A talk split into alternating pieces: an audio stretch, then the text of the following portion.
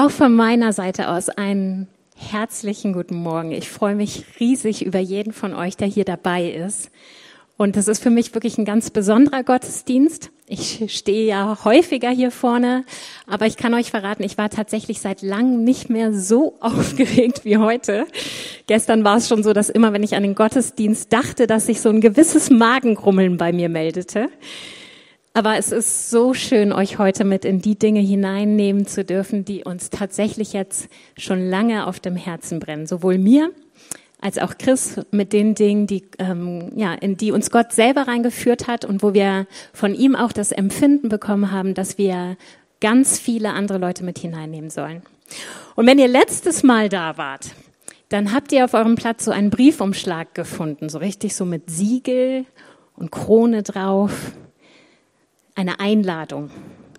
Diejenigen, die letztes Mal nicht da waren, die wissen jetzt gar nicht, was da drin stand und wozu ihr eingeladen wurdet. Deswegen mache ich den mal auf und lese den nochmal vor.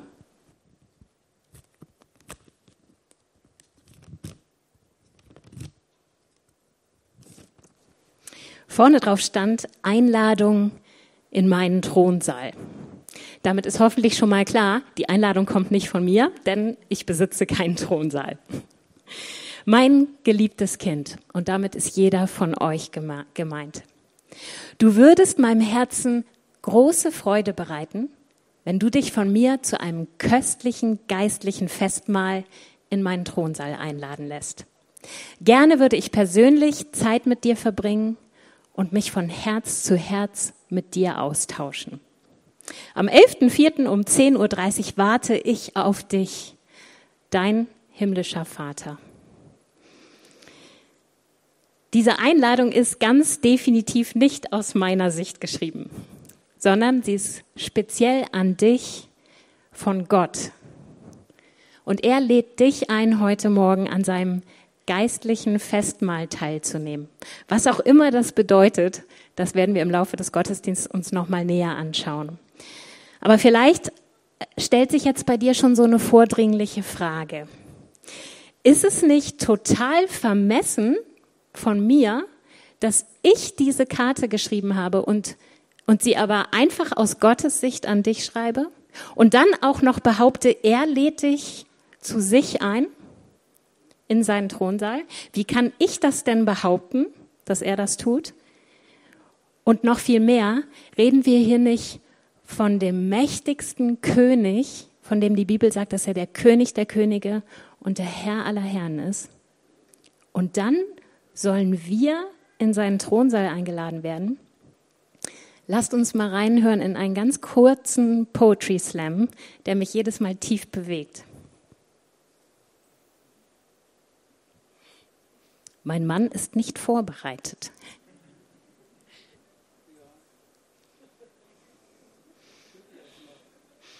So, jetzt müsste ich mir irgendwie so einen Plan B aus. Äh, ich, ich kann euch sagen, von wem der ist. Der ist nämlich von Marco, ich hoffe, ich spreche ihn jetzt richtig aus, Michaltik.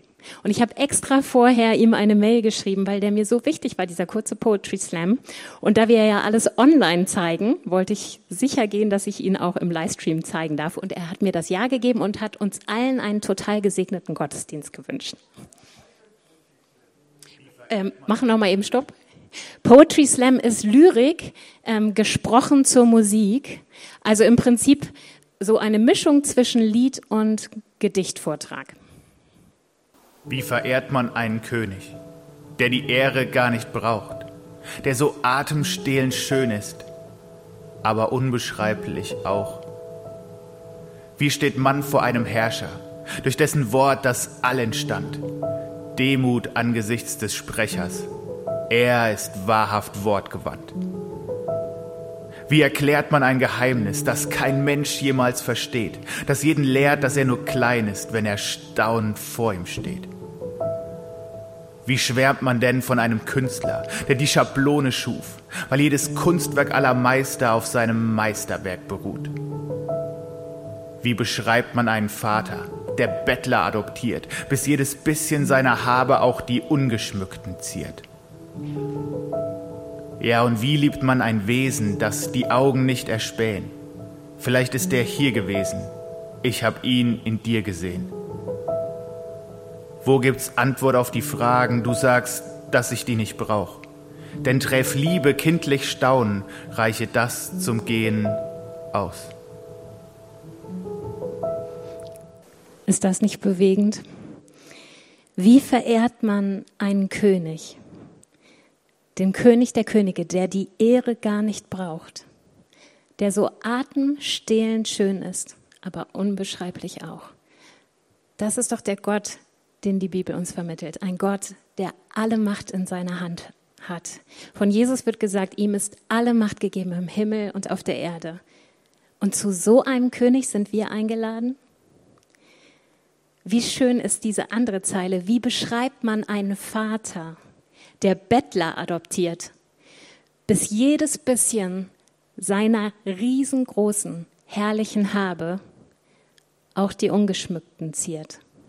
Und das ist das andere, was Gott uns vorstellt, dass er unser Vater sein will. Nicht der unnahbare Herrscher, vor dem wir möglichst fromm und in stiller Ehrfurcht erstarren müssen, sondern er lädt uns ein als Vater, der echte Sehnsucht und Leidenschaft für jedes seiner Kinder verspürt und der nicht eher aufgibt, dich zu suchen und dich zu rufen, bis er all seine Herrlichkeit, all das, was er Gutes für dich vorbereitet hat, ähm, ja, dich damit schmücken kann, dich damit zieren kann, obwohl wir eigentlich vor ihm nicht mehr als Bettler sind. Und er sagt sogar, ich lass dich nicht Bettler, sondern ich möchte, dass du mein Kind bist. Ich möchte dein Vater sein. Gut, so ein Poetry Slam kann ja sagen, was er will. Ihr kriegt noch einen biblischen Beweis für meine Einladung. Jesaja 55, da steht in den Versen 1 und 2b, auf, ihr Durstigen alle, kommt zum Wasser. Und die ihr kein Geld habt, kommt, kauft und esst. Ja, kommt, kauft ohne Geld und ohne Kaufpreis Wein und Milch. Hört doch auf mich und esst das Gute und eure Seele labe sich am Fetten. Gott sehnt sich aufrichtig und täglich danach, dass du ihm begegnest und dass du dich bei ihm so richtig sättigen kannst mit all dem, was wirklich tief in deinem Herzen an Sehnsüchten und an Bedürfnissen da ist. Jetzt haben wir schon mal geklärt, dass ich die Einladung so schreiben durfte. Jetzt ist die Frage, wie reagieren wir auf diese Einladung? Vielleicht denkst du, was für eine blöde Frage. Also wenn ich so eine kostbare Einladung bekomme, dann mache ich die auf und gehe natürlich hin. Das finde ich ja total super, sowas. Aber tatsächlich fängt mein Buch anders an. In meinem Buch ist es so, dass ich am Anfang die Einladung bekomme, sofort aufreiße, ganz gespannt, es muss von einem König sein, und dann sehe, ja, das ist tatsächlich der König, der mich einladen will. Und ich gehe hin und ich genieße das Festmahl und freue mich riesig, als am nächsten Tag die nächste Einladung kommt. Und noch einen Tag später noch eine Einladung. Und jedes Mal mache ich die Einladungen auf, gehe in den Thronsaal und genieße die Zeit mit meinem Vater. Dann kommen irgendwann Tage, da bin ich so gestresst. Da habe ich so wenig Zeit. Also landet der Briefumschlag, von dem ich ja eigentlich weiß, was drin steht, ist ja jedes, jeden Tag dasselbe, landet ungeöffnet in meiner Schublade. Das passiert immer häufiger. Ich habe mich irgendwie dran gewöhnt, diese Einladung zu bekommen. Und irgendwann öffne ich sie gar nicht mehr. Und ein Riesenstapel dieser ungeöffneten Briefumschläge liegt in meiner Schublade. Wohlgehütet natürlich, ist ja vom König, aber alles ungeöffnet. Wisst ihr, Jesus erzählt in Matthäus 22 ein Gleichnis, auf das ich gar nicht so viel eingehen möchte. Aber hier geht es darum, dass jemand eine Hochzeit vorbereitet. Er hat auch im Vorfeld schon Gäste eingeladen. Und dann ist der Punkt, wo alles bereit ist. Das Festmahl steht, der Raum ist geschmückt, alles ist toll. Und dann schickt dieser Mann extra seine Diener nochmal los und sagt, du kannst jetzt rumgehen und kannst den geladenen Gästen nochmal sagen, es ist alles bereit. Ihr könnt kommen. Das Festmahl steht. Es kann losgehen. Und dann steht in Matthäus 22, Vers 4 und 5 die Reaktion der Leute. Daraufhin sandte der König Diener aus und ließ den Gästen sagen, ich habe das Festessen zubereiten lassen. Alles ist bereit. Aber sie kümmerten sich nicht darum, sondern wandten sich ihrer Feldarbeit oder ihren Geschäften zu. Gott lädt uns täglich ein. Wie reagieren wir? Ich lese dir mal vor, was mich so oft gehindert hat. Die vielen ungeöffneten Briefumschläge in meiner Kommode zeugten von dem großen Interesse des Königs an mir. Während ich auf dem Stein kauerte und vorsichtig meine hart gewordenen Waden massierte, dachte ich darüber nach, wie es dazu hatte kommen können, dass ich so lange nicht mehr beim König gewesen war.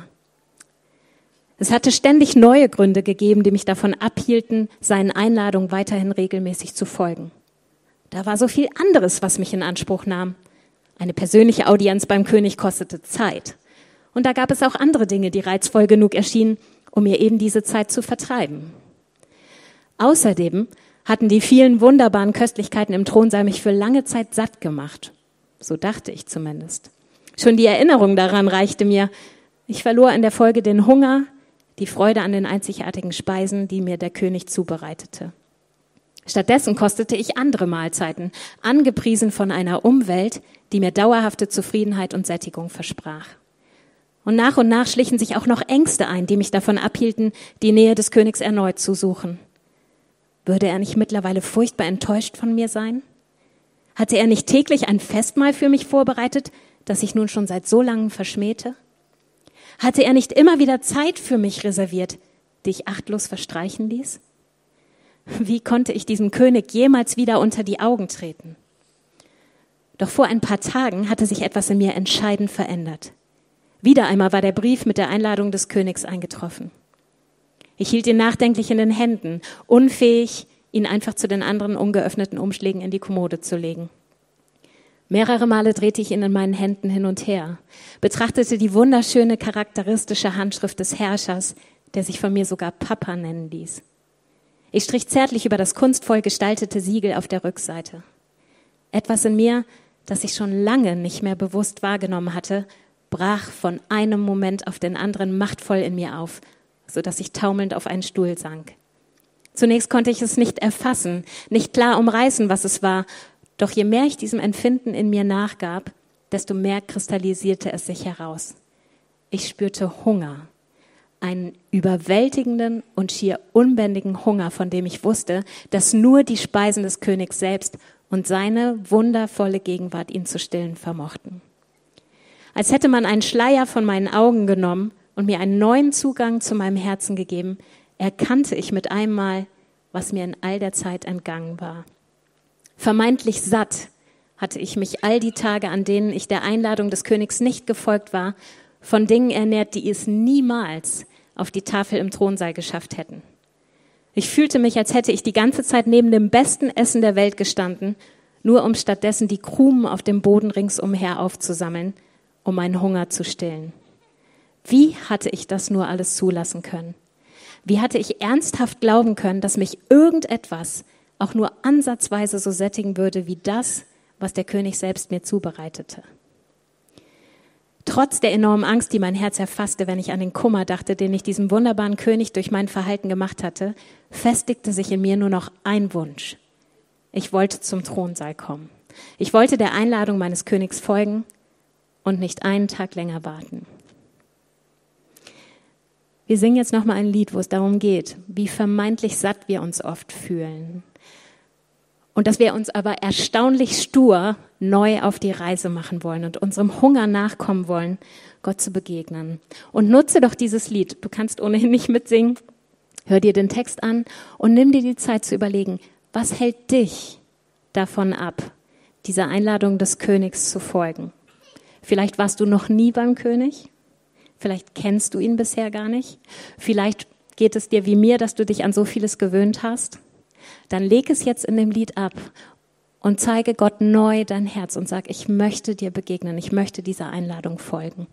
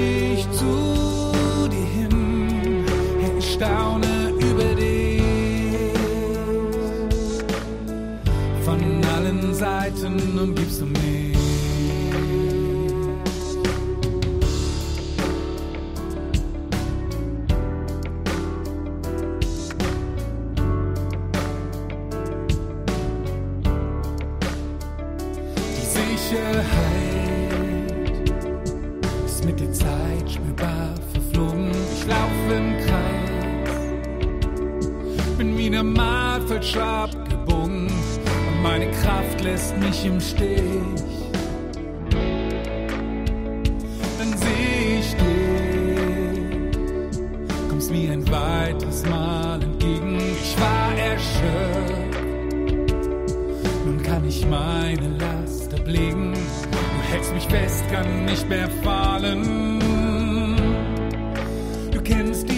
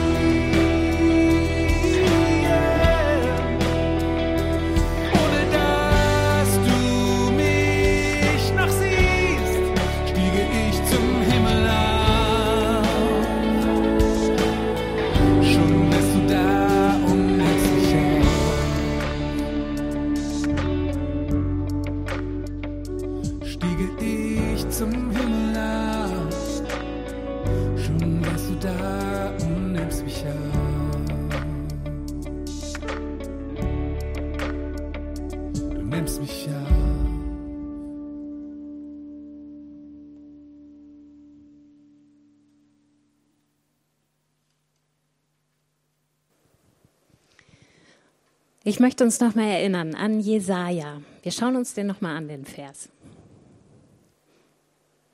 Und ich kann ihn jetzt von hier gar nicht lesen. Auf ihr Durstigen alle, kommt zum Wasser. Und die, die ihr kein Geld habt, so geht's besser, kommt, kauft und esst. Ja, kommt, kauft ohne Geld und ohne Kaufpreis Wein und Milch. Hört doch auf mich und esst das Gute und eure Seele labe sich am Fetten. Hätte ich diesen Briefumschlag in meinem Buch nicht irgendwann wieder geöffnet, wäre das Buch ziemlich schnell zu Ende gewesen. Ihr könnt also ahnen, da ein paar mehr Kapitel entstanden sind, habe ich bewusst die Entscheidung getroffen, Gott wieder zu begegnen. Und auch ich habe mich erstaunlich stur wieder auf die Reise gemacht, Gott zu suchen und meine vermeintliche Sattheit bewusst abzulegen. Und das ist schon mal der erste wichtige Schritt, dass wir neue Sehnsucht und Hunger in uns wahrnehmen. Denn das ist es, was uns zu Gott zieht. Aber es gibt einen zweiten wichtigen Schritt und das ist die Art und Weise, wie wir dann dieses Festmahl genießen. Und ich ähm, habe mir überlegt, was sage ich, bevor ich euch ein Kapitel aus dem Buch vorlese. Und mir sind drei unterschiedliche Arten eingefallen, wie wir uns angewöhnt haben zu essen. Und das hatte für mich auch geistlich irgendwie Relevanz. Kennt ihr dieses Essen, ohne dass wir wirklich Zeit haben oder Konzentration darauf? Ich meine so Situationen, in denen wir wissen, okay, die Uhrzeit gibt's jetzt her, eigentlich ist jetzt Abendessenszeit, aber ich habe eigentlich andere Dinge zu tun. Also öffne ich mal eben schnell den Kühlschrank, guck leidenschaftslos rein, greife irgendwas raus und ähm, bereite mir mal eben schnell irgendwas damit zu, um dann am besten noch im Stehen in der Küche oder auf dem Weg zum Auto, weil ich irgendwo hinfahren muss, das Essen runterzuwürgen. Das passiert Chris und mir tatsächlich oft, wenn wir abends nochmal Besprechung um 19 Uhr haben. Das ist so eine schwierige Zeit. Man will nicht danach essen, weil man weiß, man kommt recht spät nach Hause und davor hat man irgendwie die Zeit gar nicht im Blick gehabt und dann heißt es plötzlich, oh, wir müssen ja los und haben noch gar nichts gegessen. Und dann ist es oft so, wir schmieren uns mal schnell was, nehmen das in die Hand und hauen damit Richtung Auto ab. Ihr kennt das sicher alle. Solch eine Art des Essens hat überhaupt nichts mit Genuss zu tun, oder? Und komischerweise erlebe ich das so, vielleicht geht's euch anders, dass es auch nicht wirklich sättigt, oder?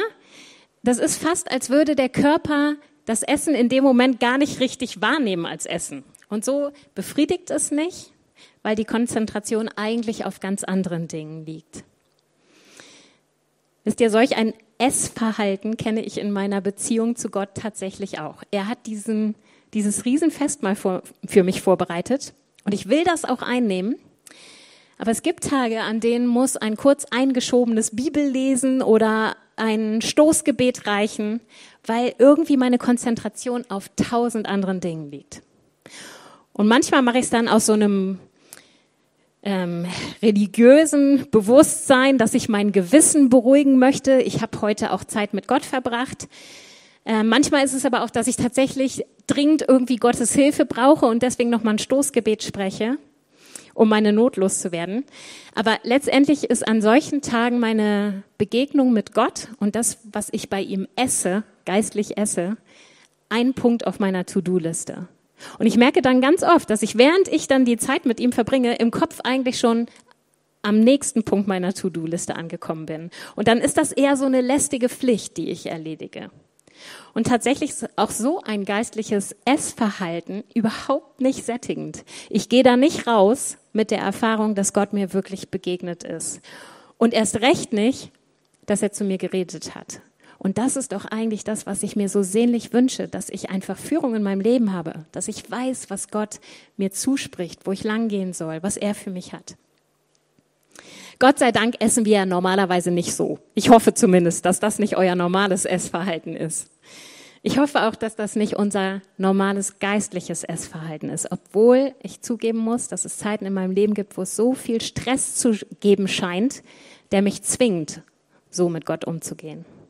Und interessanterweise habe ich, obwohl ich es jedes Mal wieder lerne, äh, immer wieder neu erlebe, nicht daraus gelernt, dass ich ähm, beim nächsten Mal das anders mache, obwohl ich spüre, gerade wenn ich solche Stresszeiten habe, reicht mir diese Form äh, geistlicher Begegnung mit Gott gar nicht.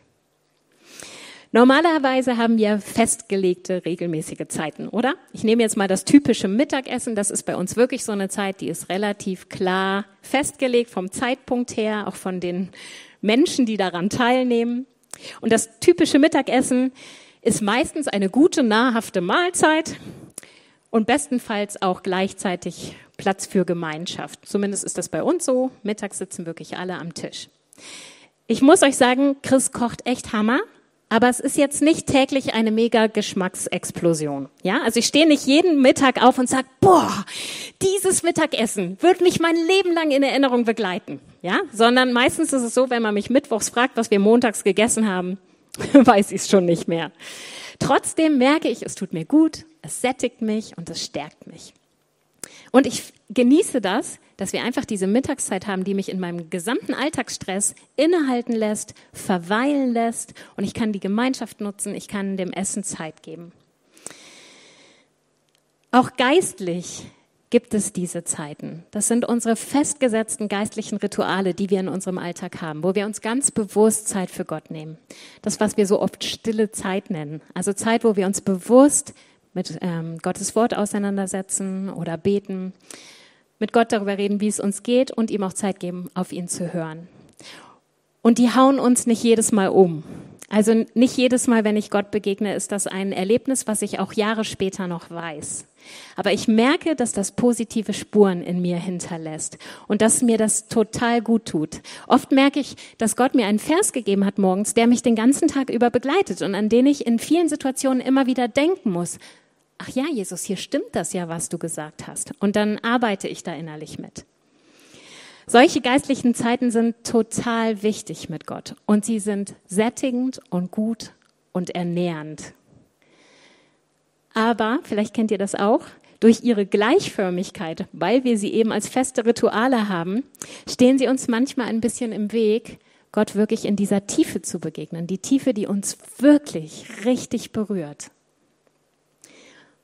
Und ihr kennt sicherlich auch die dritte Art von Essen. Und das sind die besonderen, extra geplanten Essen. Wir hatten vor kurzem Silberhochzeit, mein Mann und ich. Und da an den Abend werde ich mich tatsächlich noch Jahre später erinnern. Unsere Kinder haben den Tisch richtig schön geschmückt, ja. Also der sah einfach schon toll aus. Und äh, mein Sohn hatte sich einen Anzug, äh, einen Anzug angezogen und hat uns bedient als Kellner. Und dann hatten wir ein Catering hier vom Moon Daily, kann ich übrigens sehr empfehlen. Kleine Schleichwerbung nebenbei. Ähm, bestellt und es war so lecker. Es war richtig gutes Essen. Es war eine so schöne Atmosphäre. Der Tisch sah toll aus. Und wir hatten geniale Gespräche. Schon den ganzen Tag, aber an dem Abend bei dem Essen nochmal ganz besonders. Und das ist echter Genuss, oder? Sowas bleibt in Erinnerung. Und es ist tatsächlich oft ein Nährboden für richtig tiefe Gespräche, die sonst so im Normalalltag und beim Mittagessen niemals aufkommen würden. Solche Zeiten brauchen allerdings Planung, jede Menge Zeit, ja. Meistens steht das ja gar nicht mehr im Verhältnis, die Zeit, die man vorbereitet und die Zeit, die man dann tatsächlich isst. Aber trotzdem lohnt es sich, einfach wegen dieser, dieser Intensität, die so ein Essen mit sich bringt. Und wir brauchen Muße. Es geht dann tatsächlich darum, dieses Essen zu einem Genusserlebnis zu machen. Und wisst ihr, genau das sind die Zeiten, die uns in den wahren Genuss Danke, Doris. Von Gottes Festmahl bringen. Solche Zeiten kann man nicht täglich in seinem Alltag haben. Das weiß ich. Solche Zeiten brauchen eine bewusste Entscheidung von mir, diese Zeiten leben zu wollen. Zeit dafür zu investieren und dann auch die Muße zu haben, alles andere bewusst zur Seite zu legen, dass ich nicht innerlich schon wieder in meiner To-Do-Liste gucke, was muss ich nach meiner Zeit mit Gott noch alles schaffen. Und ich merke, wenn ich mir diese bewussten Zeiten mit Gott nicht einplane, dann habe ich sie auch nicht. Wenn ich solche Qualitätszeiten in Gottes Gegenwart ohne den Stress im Hinterkopf haben will, dass da normaler Alltag folgt, dann muss ich diese Dinge wirklich richtig gut planen. Die Frage ist ja, reichen nicht unsere normalen Mittags-, Abendszeiten mit Gott? Das, was wir ohnehin täglich machen? Ich habe bei mir gemerkt, dass es mir nicht reicht. Es reicht mir definitiv nicht. Das ist toll, ich wachse daran, aber die richtig tiefen Begegnungen, die wirklich lebensverändernd sind, habe ich nicht in meinen normalen Zeiten mit Gott. Und wisst ihr, um dich tobt ein Kampf. Ich denke, manchmal ist uns das sehr bewusst in manchen Zeiten, in manchen Zeiten merken wir das nicht so doll. Und dieser Kampf, der tobt gar nicht unbedingt zwischen dir und dem Teufel, wie man manchmal glaubt, sondern eigentlich zwischen dem Teufel und Gott. Und das schon von, von Adam und Eva an. Also seit circa 2000 Jahren ist da ein Kampf im Gange, von dem der Sieg aber schon ganz klar ist. Und zwar seit Jesus am Kreuz hing und ausgerufen hat, es ist vollbracht. Und nach, am dritten Tag auferstanden ist. Das haben wir gerade Ostern gefeiert. Seitdem ist klar, wer der Sieger ist. Und wenn du dein Leben mit Jesus gehst, gehört dir dieser Sieg schon längst. Und ich habe mich gefragt, was genau hat dieser Sieg in unserem Leben eigentlich für Auswirkungen? Der hat Auswirkungen auf unsere Identität. Wir dürfen wissen, dass wir in Jesus so sein können, wie Gott uns eigentlich geschaffen hat, wie er ähm, uns nach seinem Bild gemacht hat, mit all dem, was dazugehört. Und wir dürfen entdecken, was das bedeutet, warum Gott uns so schätzt, warum er dich gemacht hat, genauso wie du bist. Das heißt, wir bekommen eine neue Identität in Jesus. Unsere Beziehungen, die wir haben, kriegen plötzlich einen göttlichen Charakter, weil, weil Gott an unserer Beziehungsfähigkeit arbeitet. Und je mehr er unsere Identität stärkt, desto mehr hat das Auswirkungen auf unsere ganz normalen Beziehungen, die wir leben. Und wir dürfen spüren, dass die Geist und Gott gewirkt sind. Und wir dürfen Friede und Stärke haben in allen und unabhängig von allen unseren Umständen. Aber wisst ihr, obwohl Jesus den Sieg schon errungen hat, kämpft der Teufel weiter. Er will nämlich seine Niederlage um keinen Preis der Welt jetzt schon hinnehmen. Und deshalb zettelt er permanent Kämpfe in deinem Leben an. Und zwar genau in diesen drei Bereichen. Jürgen, du kannst ruhig mal die Folie zeigen. Jeder von uns kennt Kämpfe, die unsere eigene Identität ähm, meinen, die in unsere Beziehung gehen, wo wir wirklich konfliktträchtige Beziehungen haben und wo uns ständig wieder durch unsere Umstände dieser beständige göttliche Friede geraubt werden soll. Der Teufel weiß nämlich, das sind die Bereiche, wo Jesus uns richtig was zu geben hat und wo unser Sieg wirklich einen Unterschied macht in unserem Leben. Und da haut er besonders gerne rein.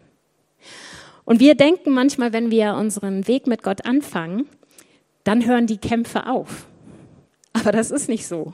Der Teufel hat nach wie vor Interesse daran, dich genau in diesen drei Bereichen zu quälen. Und ich fand ganz spannend, ich mache mal Werbung für ein anderes Buch, ne? nämlich In die Weite leben von Elena Schulte. Kann ich super empfehlen, ist ganz toll. Ähm, da schreibt sie vom Psalm 91, Vers 1. Wer unter dem Schirm des Höchsten wohnt und unter dem Schatten des Allmächtigen bleibt. Hier stehen zwei Bilder drin, nämlich der Schirm und der Schatten. Jetzt überleg mal, was macht ein Schirm? Wenn du den Schirm aufmachst, hört nicht der Regen auf, oder? Sondern du machst den Schirm auf und bist geschützt vor dem Regen, der weiter regnet. Genauso ist es mit dem Schatten. Der Schatten, wenn der, wenn du im Schatten sitzt, knipst das nicht die Sonne aus. Die Sonne strahlt weiter, aber du bist im Schatten im Schutz. Und genauso ist es, wenn wir Gott vertrauen, wenn wir ihn in unser Leben holen, dann hören die Kämpfe nicht auf. Es regnet weiter und es gibt nach wie vor gleißende, heiße Sonne. Aber wir dürfen Schutz erleben, wir dürfen diesen übernatürlichen Frieden erleben. Und ich merke, dass gerade diese Festmahlzeiten, in denen Gott mir wirklich in aller Tiefe begegnen kann, die sind, die mir Waffen an die Hand geben, um in diesen Kämpfen tatsächlich den Sieg zu leben, den Jesus für uns errungen hat. Im Psalm 43, Vers 3 steht, sende dein Licht und deine Wahrheit. Sie sollen mich leiten, mich bringen zu deinem heiligen Berg. Das sind die zwei Waffen, die Gott uns gibt. Sein Licht und seine Wahrheit. Und wann immer ich mich dem aussetze, und Gott wirklich Raum und Zeit gewähre, dass er mir mit diesem Licht und dieser Wahrheit begegnen kann, dann ist das, als wärst du mitten in so einem, oh, heißt das jetzt Tornado? da ist doch immer so ein Auge im Sturm. Ne? Und in diesem Auge ist es interessanterweise komplett ruhig. Ja, draußen tobt der Sturm, aber genau im Zentrum dieses Auges ist es ganz ruhig. Und so stelle ich mir das vor, je mehr ich mich der Wahrheit und dem Licht Gottes aussetze, meinem Vater begegne mit dem, was er wirklich für mich hat, dann kann es um mich herum toben, dann kann Corona um mich herum alles irgendwie durcheinander bringen, aber ich bin in diesem Zentrum, in diesem Frieden drin, wo Gott wirklich etwas bewegt durch seine Wahrheiten. Und wisst ihr, das ist die Vision, die Gott mir gegeben hat, warum ich überhaupt dieses Buch geschrieben habe. Wenn ihr das lest, dann werdet ihr merken, es sind ganz viele meiner wirklich total persönlichen Begegnungen. Und ich mache mich damit ganz schön verletzlich, weil es meine Begegnungen sind. Aber Gott hat mir aufs Herz gelegt, wie wichtig es ist, dass ich das auch ähm, an andere weitergebe, weil wir nämlich tatsächlich alle die gleichen Kämpfe haben. Das wundert euch vielleicht, Vielleicht wundert es euch auch nicht, aber auch ich kämpfe in genau den gleichen Bereichen wie ihr. Und deswegen äh, sind diese Wahrheiten Gottes für uns alle so wertvoll, weil wir sie nämlich für uns alle nehmen können. Das heißt, das, was Gott mir offenbart hat, kann dir genauso gut helfen. Aber das Wesentliche ist, dass wir uns Zeit dafür nehmen. Und ich weiß noch, dass ich irgendwann zu Joe gegangen bin und Joe mein Leid geklagt habe. Joe, wenn ich predige, dann schreibe ich mir immer genau das Predigtdatum in meinen Kalender und irgendwie ausgerechnet die Woche davor, wenn ich Predigtvorbereitung habe, dann kommen da immer Termine über Termine rein und dann, dann weiß ich gar nicht, wie ich das machen soll. Und er, ja, schreibst du denn deine Vorbereitung nicht in deinen Terminkalender? Und ich so, nö, auf die Idee bin ich noch nie gekommen. Und er so, ja, das musst du natürlich genauso als Termin reinschreiben.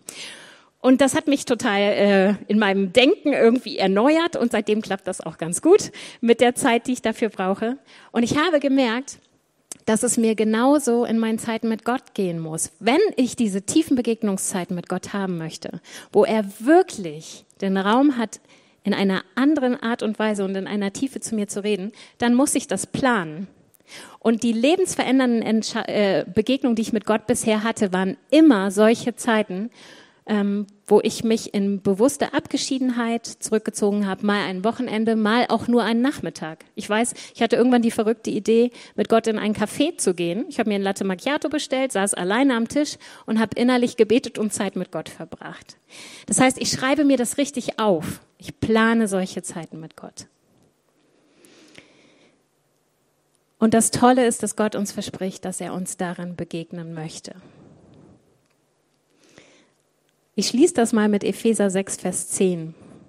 Da steht, werdet stark im Herrn und in der Macht seiner Stärke. Und ich möchte euch in eines meiner Kapitel mit reinnehmen. Und ich bete so sehr, dass Gott eure Herzen mit den gleichen Wahrheiten aufschließt, wie er das bei mir getan hat. Denn diese Wahrheiten sind wirklich lebensverändernd.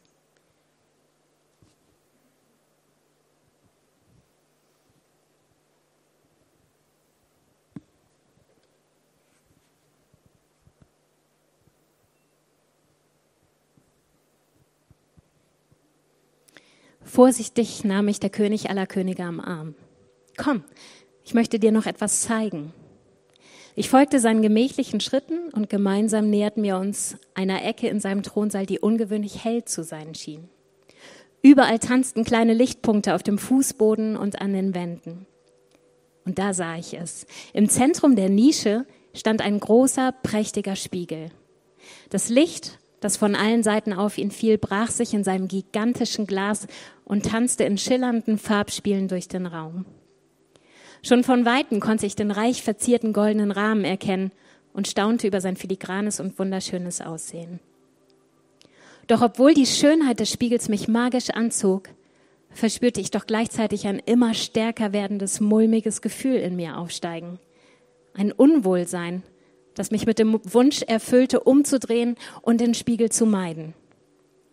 Meine zögerlichen Schritte bemerkend, blieb mein himmlischer Vater neben mir stehen und schaute mich liebevoll an. Verspürst du Angst, mein Kind? Jetzt, wo er es aussprach, fiel es mir wie Schuppen von den Augen. Ja, ich hatte Angst. Nicht Angst vor dem Spiegel, aber eine tiefsitzende Furcht vor dem, was ich in diesem Spiegel sehen würde. Umgeben von all dieser Pracht hier im Thronsaal wurde ich mir erstmals wieder meiner Fehlerhaftigkeit und Unzulänglichkeit bewusst. Und je mehr ich mich der Schönheit und Reinheit dieses lichtdurchfluteten Ortes näherte, desto stärker hatte ich meine Mängel, Begrenzung und Einschränkungen vor Augen. Ein Gefühl machte sich in mir breit, das ich nur allzu gut kannte und das mir schon mehr als einmal die Luft zum Atmen genommen hatte. Scham, unsägliche Scham. Ja, inmitten dieser Herrlichkeit schämte ich mich plötzlich für mich. Ich schämte mich für meine unwürdige, durchschnittliche, ja vielleicht sogar nachlässige Erscheinung. Ich schämte mich für meine gewöhnliche Ausstrahlung. Und ich dachte plötzlich an all die guten Vorsätze, die ich in meinem Leben schon getroffen hatte, um dem König zu gefallen. So oft war ich kläglich gescheitert. Nicht nur einmal, nein, immer und immer wieder. Und jedes Scheitern, jedes Versagen klebte nun an mir und würde mich schonungslos entlarven inmitten seiner Herrlichkeit. Nein, unter keinen Umständen wollte ich mich vor diesen Spiegel stellen. Nichts davon sprach ich laut aus, aber dennoch sah ich im Blick meines Schöpfers nichts anderes als vollkommenes Verstehen, Güte und Liebe. Vertrau mir, flüsterte er mir ins Ohr und zog mich sanft, aber bestimmt weiter. Jeder Schritt, der mich dem Spiegel näher brachte, erschien mir mühevoller. Der Weg wirkte endlos. Das Blut rauschte in meinen Ohren und ich spürte meinen Herzschlag im ganzen Körper. Noch drei Schritte, noch zwei. Hastig presste ich meine Augen zusammen, um mich im letzten Moment vor meinem eigenen Spiegelbild zu schützen. So stand ich eine ganze Weile regungslos, flach atmend und umgeben von absoluter Stille. Nichts um mich herum schien sich zu rühren, die Zeit schien still zu stehen. Nach und nach merkte ich, wie mein Körper sich entspannte. Ganz deutlich war ich mir der direkten Nähe meines liebenden Vaters bewusst. Sie enthielt nichts Drängendes, nichts Forderndes, keine Eile, kein Befehl. Stattdessen spürte ich seine liebevollen Augen auf mir ruhen. Selbst durch die geschlossenen Lider hindurch sah ich innerlich sein Lächeln, die Wärme in seinem Blick, mit dem er mich still bedachte. Und dann gab ich mir einen Ruck. Langsam öffnete ich meine Augen. Zuerst war ich geblendet von all dem Licht, das in den Spiegel fiel und von ihm in alle Richtungen strahlte. Neben dem großen Rahmen entdeckte ich meinen Vater und sein Blick entsprach dem, was ich schon zuvor gespürt hatte. Voll tiefer Annahme und Wertschätzung schien er mich intensiv zu betrachten. Nicht im Spiegel, nein, von Angesicht zu Angesicht. Was genau sah er wohl in mir? Entschlossen, neugierig und doch zugleich auch mit klopfendem Herzen wandte ich mich endlich meinem Spiegelbild zu und erstarrte.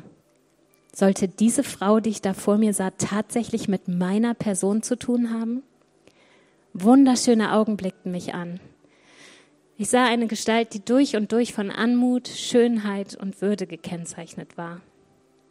Die Ausstrahlung war von solch einer Vollkommenheit und Reinheit, dass ich den Blick nicht mehr abwenden konnte. Da spürte ich die Hand des Königs auf meiner Schulter. Leise sagte er, mein Kind, genau so sehe ich dich immer. Dieser Spiegel dient alleine dazu, dir zu zeigen, wie ich dich wahrnehme, als die Person, als die ich dich erschaffen und gedacht habe.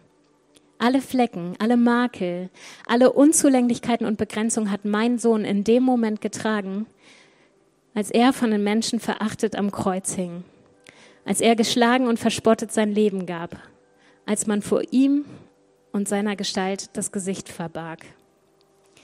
In diesem Augenblick erkaufte er mit seinem Leben deine Schönheit, mein Kind.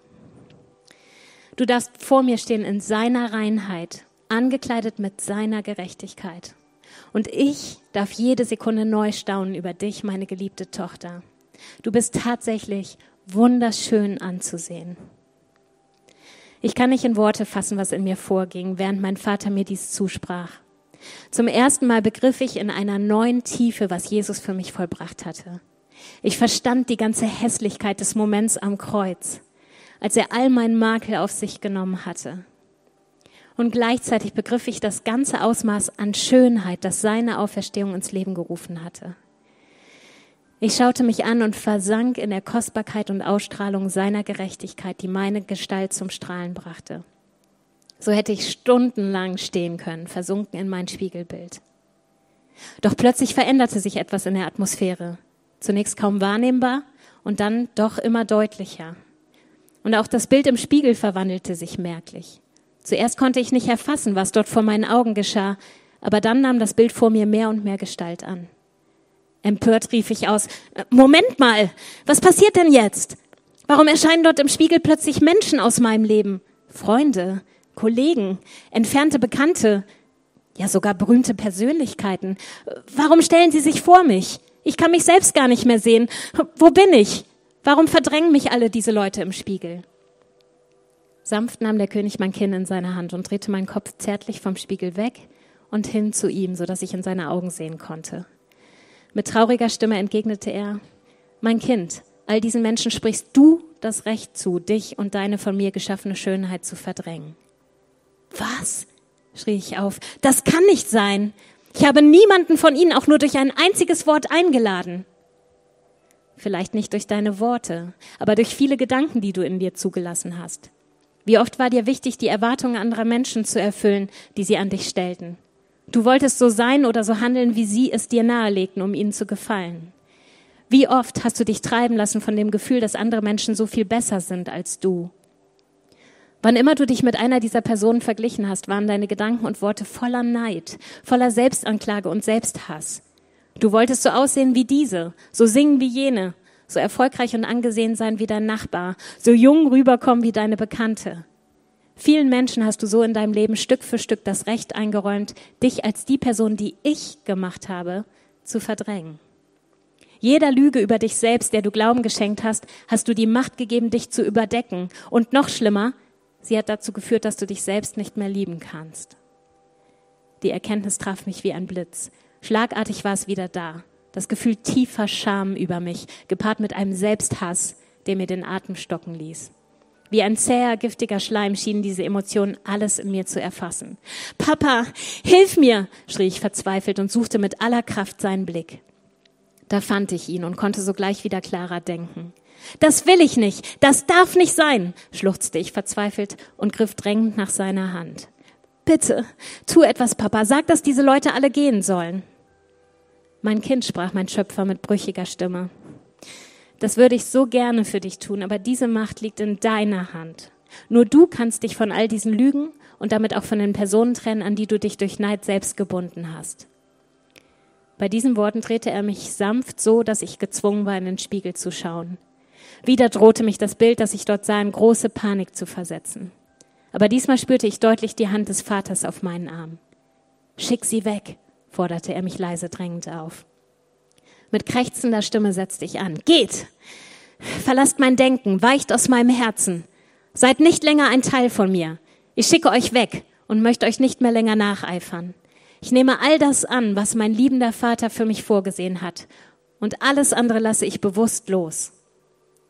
Während ich dies aussprach, aussprach, merkte ich, wie meine Stimme immer fester wurde, bis ich mit donnernder Autorität sprach. Zunächst nur zögerlich, doch dann klar erkennbar verschwanden nach und nach all die Menschen, die sich vor mein Spiegelbild gedrängt hatten. Von jedem Einzelnen löste ich mich persönlich und ließ ihm bewusst das, was ich ihm geneidet hatte. Nach einem schier endlos andauernden Kampf war mein Blick wieder frei auf mein wunderschönes Antlitz, das mich so zum Staunen gebracht hatte. Mein Kind, verliere dich nicht. Lebe in dem, was ich für dich vorgesehen habe. Ich habe meine Sache nämlich wirklich gut gemacht. Ein Lächeln umspielte die Lippen des Königs, als er dies sagte, und sein Augenzwinkern brachte auch mich zum Lächeln. Und zum ersten Mal, seit wir vor dem reich verzierten, mächtigen Spiegel standen, stellte er sich direkt neben mich. Was nun vor meinen Augen geschah, brachte mich erneut zum Staunen. Statt seiner Gestalt im Spiegel neben mir zu entdecken, schienen wir miteinander zu verschmelzen. Ich sah immer noch allein mein Spiegelbild, doch veränderten sich darin von Sekunde zu Sekunde mehr Details. Ich hörte die Stimme meines Vaters, während ich fasziniert der Verwandlung vor meinen Augen zusah. Schau, mein Kind, du hast eindeutig meine Augen. Und wirklich, mein Blick hatte plötzlich an Tiefe gewonnen. Da waren Güte und Barmherzigkeit, die in ihm aufblitzten. Er schien auf eine ganz besondere Art wissend und verständnisvoll, offen und umarmend, wärmend und einladend. Ich war umgeben von einem Strahlen, das einem wunderschönen Sonnenaufgang bei klarem Himmel ähnelte. Und ich war nicht mehr nur anmutig und schön, sondern voller Anziehungs- und Strahlkraft. Mein Kind, wenn du dich meiner Gegenwart aussetzt, wirst du ständig verwandelt. Ich habe dich nach meinem Bild geschaffen. Wann immer du mir Raum in deinem Leben gibst und mich suchst, kann ich Stück für Stück das in dir hervorbringen, was ich bereits in dir angelegt habe, als ich dich schuf. Ich habe dir meine DNA mitgegeben, als ich dich im Bauch deiner Mutter formte. Und nun wirke ich beständig daran, dich mehr und mehr freizusetzen, damit du in mein Ebenbild umgestaltet wirst. Du trägst mein Wesen, meine Herrlichkeit in deine Welt hinein. Du wirst zu meinem Licht für die Menschen in deiner Umgebung. Sieh in den Spiegel, mein Kind, und entdecke mein Wesen in dir. Während mein Schöpfer dies sagte, stachen mir immer mehr Bereiche meiner Erscheinung ins Auge, die eindeutig seine Handschrift trugen. Mich überwältigte mit einmal die Erkenntnis, welchen Wert er mir dadurch beimaß, dass er sich durch mich verherrlichte. Ganz neu gewannen die Worte in mir Bedeutung, dass ich der Tempel des Heiligen Geistes und somit seine Wohnung bin. Ich drehte mich zu meinem König um und mit Tränen in den Augen flüsterte ich, Vater, ich bin dir so dankbar, deine Züge zu tragen. Wie sehr wünsche ich mir, dass Menschen mich sehen und begreifen, sie hat die Augen ihres himmlischen Vaters.